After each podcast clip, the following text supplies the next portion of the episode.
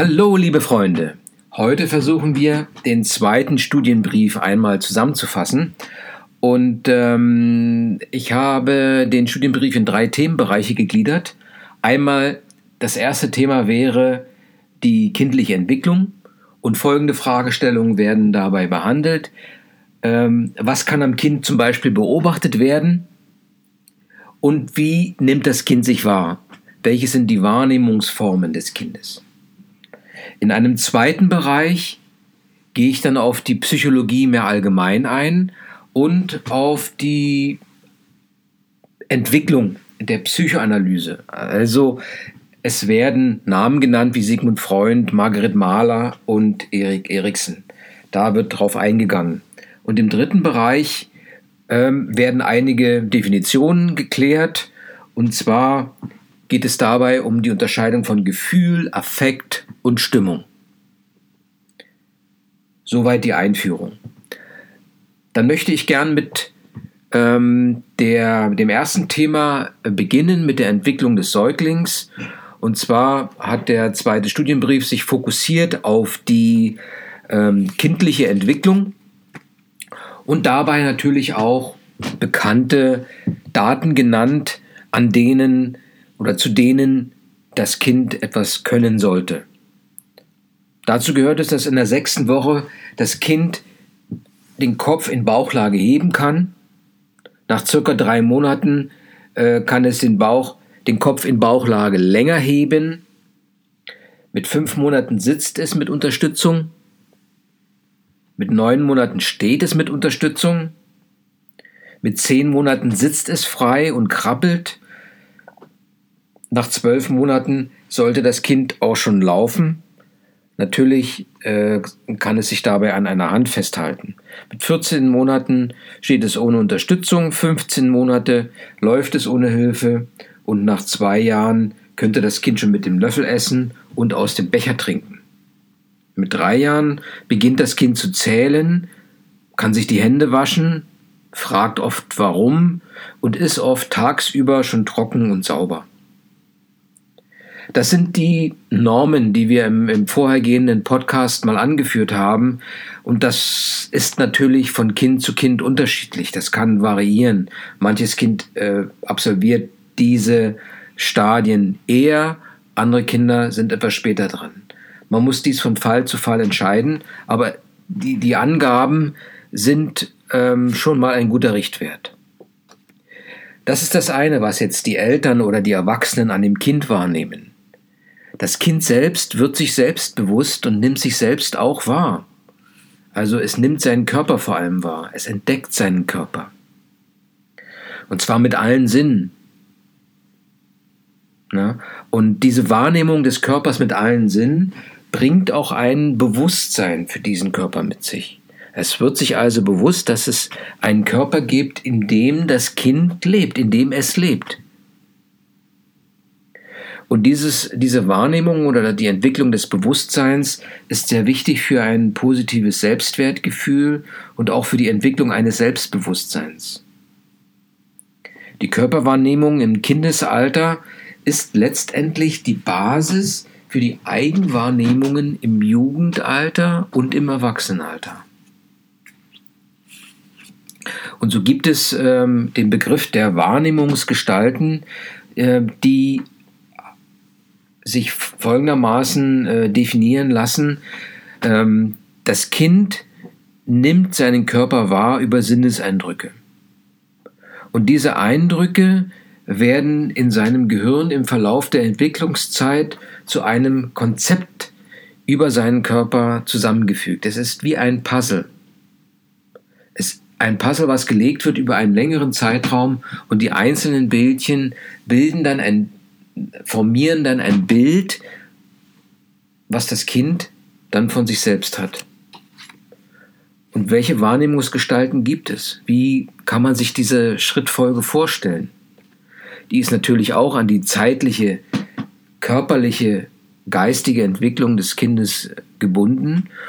Und ähm, so kann man feststellen, dass im, im, äh, im Lebensjahr zwischen 0 und 2 wichtige Körperteile verbal identifiziert werden. Zwischen zwei und drei nimmt das Kind wahr, dass es eine Vorderseite und eine Rückseite seines Körpers gibt. Es nimmt den Kopf, ein oben und ein unten, ein Kopf und die Füße wahr. Er weiß, es weiß, dass der Körper aus verschiedenen Details besteht. Später, im vierten Lebensjahr, kommt es dazu, dass das Kind begreift oder wahrnimmt, es gibt zwei Seiten. Der Mensch ist spiegelbildlich aufgebaut. Es gibt ein Rechts und ein Links. Dieses Rechts und diese Rechts- und Linksunterscheidung äh, führt sich führt sich weiter durch, denn dies verlangt eine ähm, auch eine körperliche Entwicklung, eine Entwicklung des Gehirns und ähm, im fünften Lebensjahr kommt es dann zur eigentlichen Rechts-Links-Unterscheidung. In, der, in den Zeichnungen der Kinder taucht nun auch der Rumpf auf, als der Mittelpunkt des menschlichen Körpers. Im sechsten Lebensjahr kann das Kind unterscheiden, äh, ob die Dinge rechts oder links von ihm liegen. Es kann im siebten und achten Lebensjahr dann weiterhin eine korrekte Unterscheidung, die vervollkommnet sich die korrekte Unterscheidung von links und rechts. Im neunten und zehnten Lebensjahr, im neunten und zehnten Lebensjahr kann es auch aus der Sicht anderer Leute beschreiben, wo rechts und links sind. Das heißt also, links von dir steht das, rechts von dir steht dieses ein großer Fortschritt für die Wahrnehmung.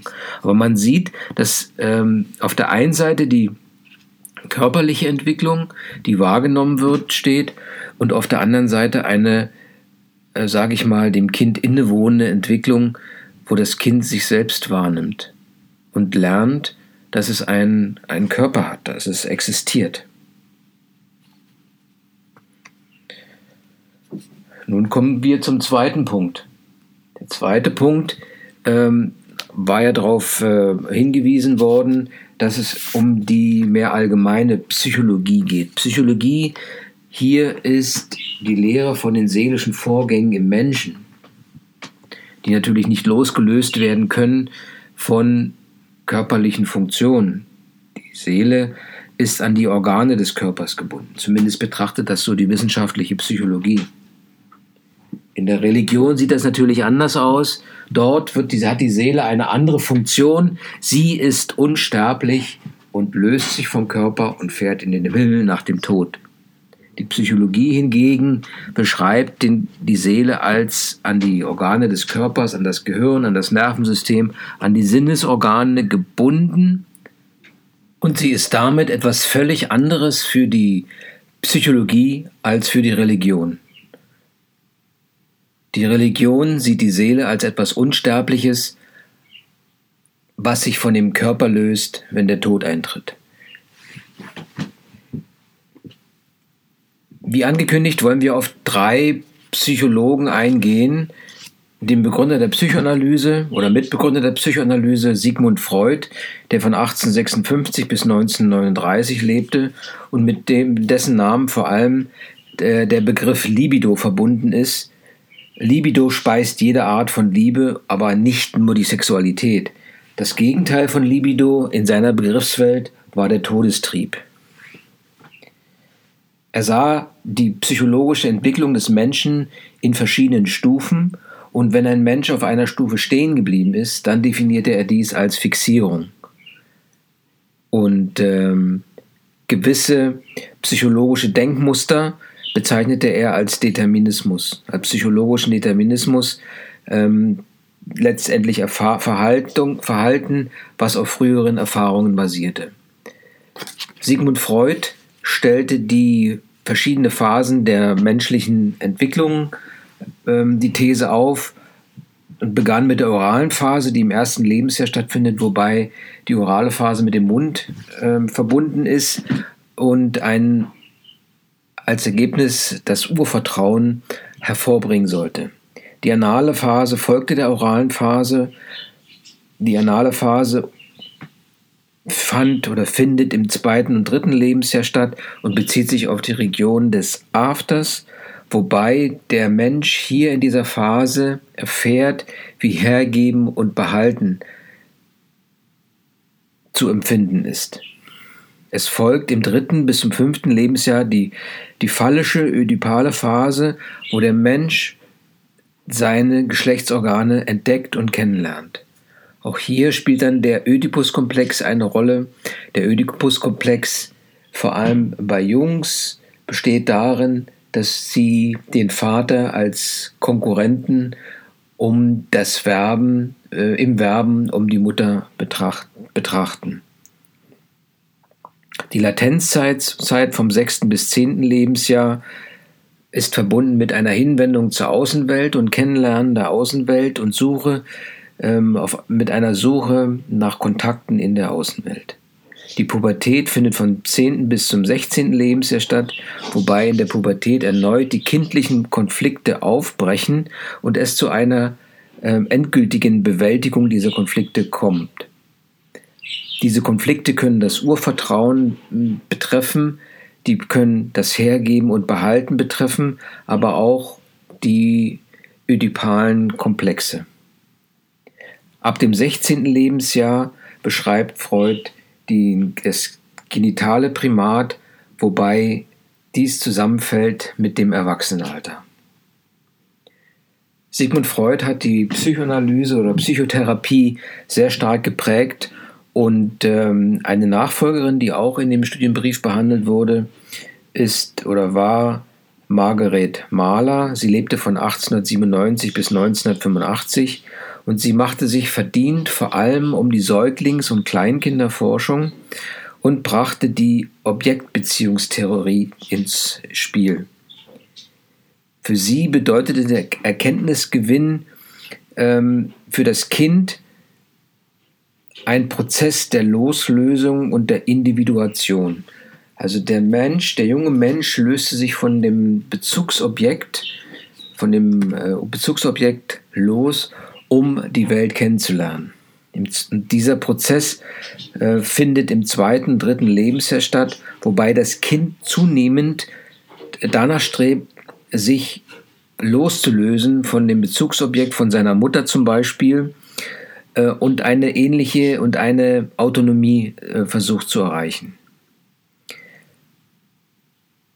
Dabei bewältigt das Kind den Konflikt zwischen Nähe zu der Mutter, aber auch zu, hinsichtlich Autonomie von der Mutter. Also der Wunsch nach Nähe und Autonomie äh, prägt diese Entwicklungsphase des Menschen und ist auch eine sehr ambivalente Situation. Die Differenzierung erfolgt schon ziemlich früh, vom fünften bis zehnten Lebensmonat. Dann versucht das kleine Kind im Alter von 10 bis 18 Jahren, es hat seine ersten positiven und auch selbstständigen Erfahrungen gemacht, sich von der Mutter zu lösen und eine gewisse Erfahrung mit der Welt zu machen, die Welt sozusagen zu erobern. Es stößt aber schnell an seine Grenzen und es kommt am 10, äh, ab dem 18. bis 24. Lebensmonat zu einer Wiederannäherung an die Mutter, an, das, äh, an die Bezugsperson. Erst nach dem 24. Monat gelingt es dem Kind, eine gewisse Konstanz und Balance zu finden. In diesem Wegbewegen und Hinbewegen liegt viel Konfliktpotenzial verborgen und auch ähm, für das Kind die Basis für eine ambivalente Prägung.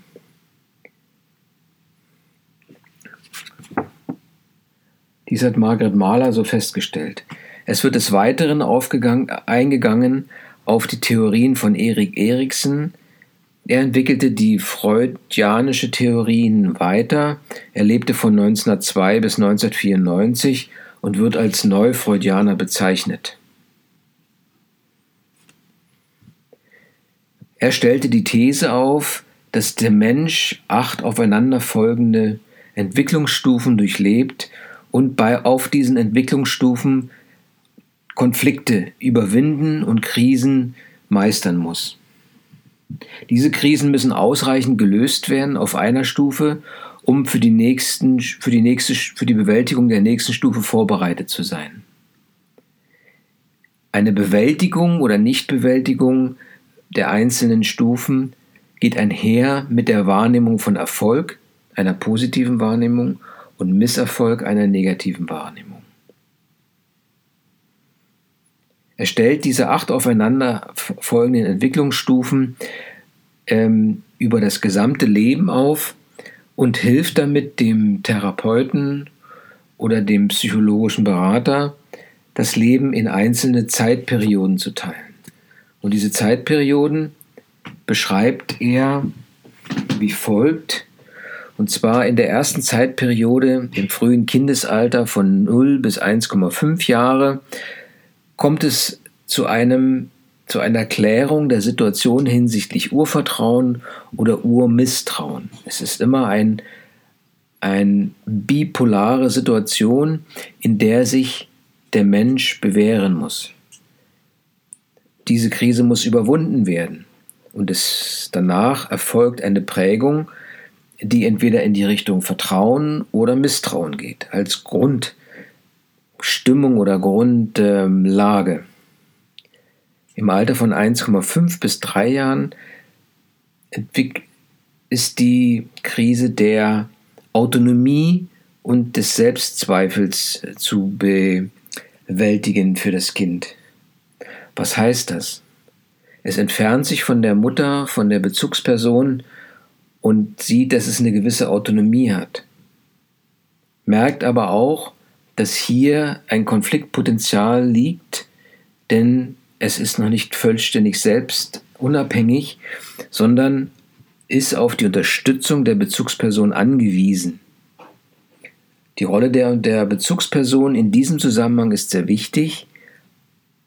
Sie kann das Kind bestärken in seiner Suche nach Autonomie oder sie kann es auch einschränken, was dazu führt, dass bei dem Kind ein gewisser Selbstzweifel entsteht. Im Alter von drei bis sechs Jahren entwickelt das Kind mehr Initiative, es hat eine Balance gefunden zur Bezugsperson und diese Initiative wird anerkannt oder nicht anerkannt und kann ebenfalls als etwas wahrgenommen werden, was Schuld verursacht oder nicht. Im jugendlichen bzw. jugendlichen Alter bzw. in der Adoleszenz die nach der Pubertät folgt, sucht der junge Mensch nach seiner Identität. Er probiert sich in verschiedenen Rollen aus und diese verschiedenen Rollen helfen ihm, sich selbst zu finden, sich selbst, seine eigene Rolle in, dem, in einem sozialen Kontext zu finden.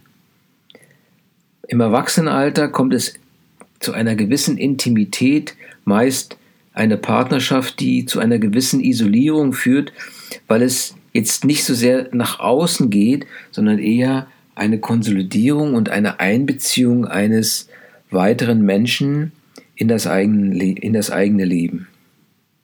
Im mittleren Erwachsenenalter, auch wenn sich hier dieses sich annähern, entfernen und sich annähern sich geklärt hat und es zu einem Ausgleich kommt und ein, die Situation mehr oder weniger geklärt ist, weitet sich der, ähm, die Sicht des Menschen und es kann zu einer Generativität kommen, einer Großzügigkeit, Generativität, die sich auf andere Menschen bezieht.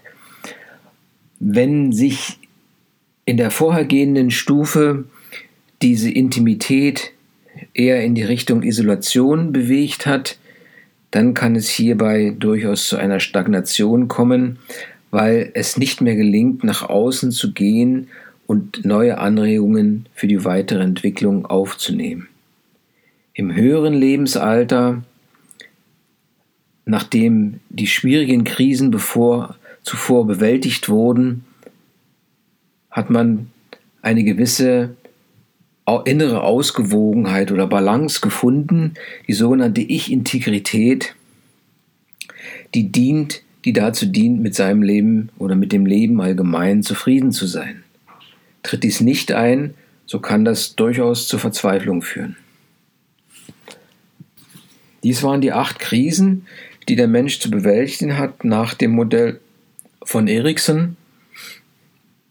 Es sind Grundprinzipien, die er definiert hat und die heutzutage dem äh, Psychologen in seiner Arbeit helfen, die einzelnen Lebensetappen des Menschen oder des Kunden, des Patienten zu ermitteln. Dabei spielt eine große Rolle, welche emotionalen Äußerungen der Mensch dem äh, Betreuer oder dem, dem Arzt gegenüber äußert. Emotionen sind Gefühle. Und was sind nun Gefühle im Sprachgebrauch der Psychologen? Es ist ein, das Gefühl ist ein inneres, subjektives Stimmungserlebnis. Es ist oft eine persönliche Stellungnahme zu einem Ereignis, an dem man beteiligt ist oder ähm, bei dem man präsent ist. Das Gefühl hat immer etwas sehr mit Persönlichkeit zu tun. Der Affekt ist ein etwas stärkeres Gefühl, der in der Psychologie verwandt wird und ähm, steigert sich auch expressiv, kann sich in einer Freude, Begeisterung oder starker Verzweiflung, ähm, Angst oder Trauer äußern. Und dieser Affekt ist oftmals mit körperlichen Reaktionen verbunden. Begeisterung kann mit Herzklopfen einhergehen oder eine gewisse Angst kann dazu führen, dass man meint, der Hals sei zugeschnürt. Oftmals wird der Affekt auch als Begründung für Kurzschlusshandlungen genommen, vor allem in der Situation, wenn daraus Straftaten entstehen. Gefühl und Affekt sind eine punktuelle Kategorie. Die Stimmung hingegen ist etwas, was ein, eine Art Teppich, eine Art Hintergrundsituation beschreibt, die eine Gesamtbefindlichkeit ausdrückt. Gefühle und Affekte sind relativ kurzzeitig, Stimmungen hingegen erstrecken sich über einen längeren Zeitraum und sind wie ein Hintergrund für Situationen, Erlebnisse, die im Leben eine Rolle spielen. Noch einmal zur Zusammenfassung. Wir haben äh, in der ersten, im ersten Teil diskutiert, wie wir als Eltern das Kind wahrnehmen, wie das Kind lernt, sich selbst wahrzunehmen. Beides Prozesse, die sich über Jahre hinziehen. Wir haben gesehen, dass die Psychologie eine relativ äh, junge Wissenschaft ist, aber sehr einflussreich, indem wir kurz auf die drei, auf drei äh, Psychologen eingegangen sind, auf Sigmund Freud, Margret Mahler und äh, Erik Eriksen.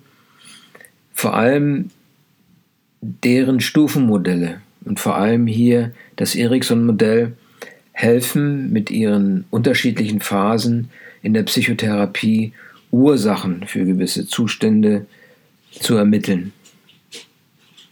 Wobei immer wieder das Gefühl der Menschen eine wichtige Rolle spielt. Das Gefühl kann sich auch in Affekt äußern. Der Affekt wiederum und das Gefühl sind in eine Stimmung eingebettet, die ein gewisses emotionales Level wiedergibt, aber über einen längeren Zeitraum. Das waren die Betrachtungen zum zweiten Studienbrief.